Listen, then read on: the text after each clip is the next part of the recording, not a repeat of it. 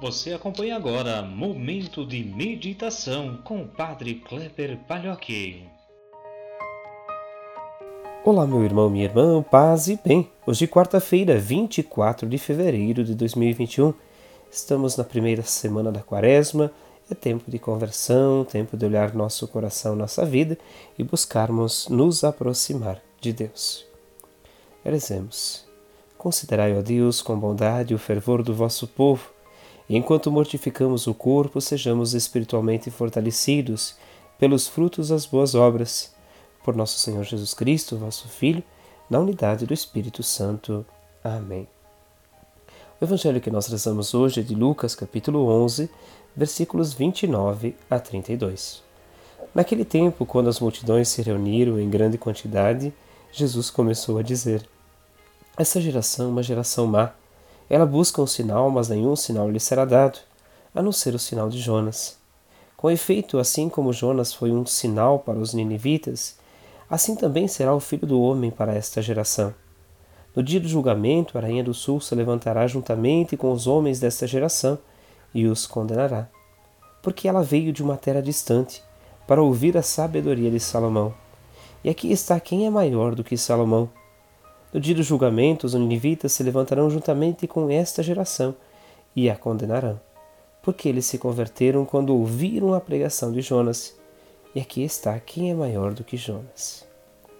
Meus irmãos, minhas irmãs, Jesus, no Evangelho de hoje, nos aponta o caminho necessário para a conversão que passa pela sensibilidade. Uma sensibilidade de perceber nossos erros, nossas falhas, buscar refazer a nossa vida ele também avisa para o perigo da não escuta, de um coração que se fecha para a proposta, então também da própria conversão.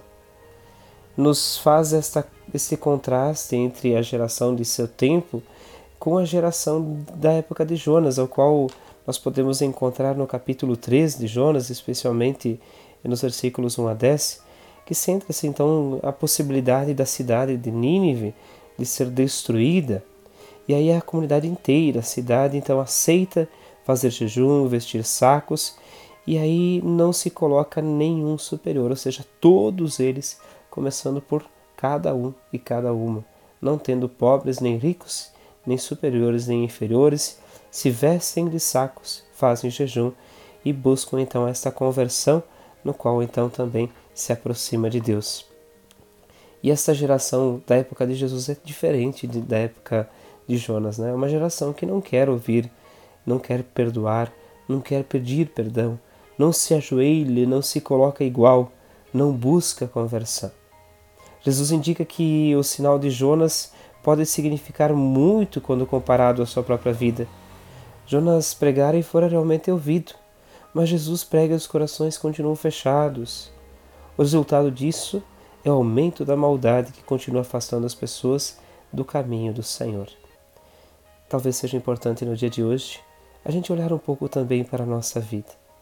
Estamos ouvindo este chamado necessário à nossa vida de converter-se?